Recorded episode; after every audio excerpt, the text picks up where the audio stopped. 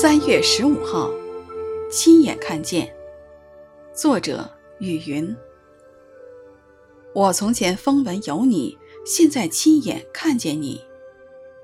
约伯记四十二章五节。当人生离完极，遭遇困苦或亲人离世时，或向人，或向天，总是经不住会问：为什么？神的子民会向谁问呢？向神。旧约人物如约伯、大卫、哈巴谷，他们都向神问过为什么。之后，他们蒙神启示，不仅欣然接受，并且更认识神是谁。香港新冠疫情爆发时，每天有数以万计的人确诊，数以百计的人死亡。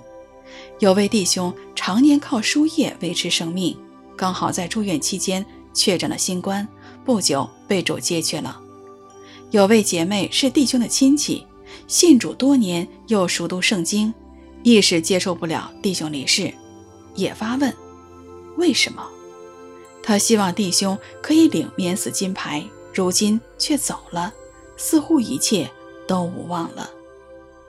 我用经上的话来提醒他：凡事都有定时，生有时，死有时。我们的生活、动作、存留都在乎他。死了的信徒是安睡了，有一日要复活，我们也可与他们相聚。信主的人离世是去了乐园，信主的人是有盼望的呀。我们好容易忘记主的话，求主以真理引导教训我们，好叫我们和别人都认识神。我从前风闻有你，现在亲眼看见你。约伯记四十二章五节。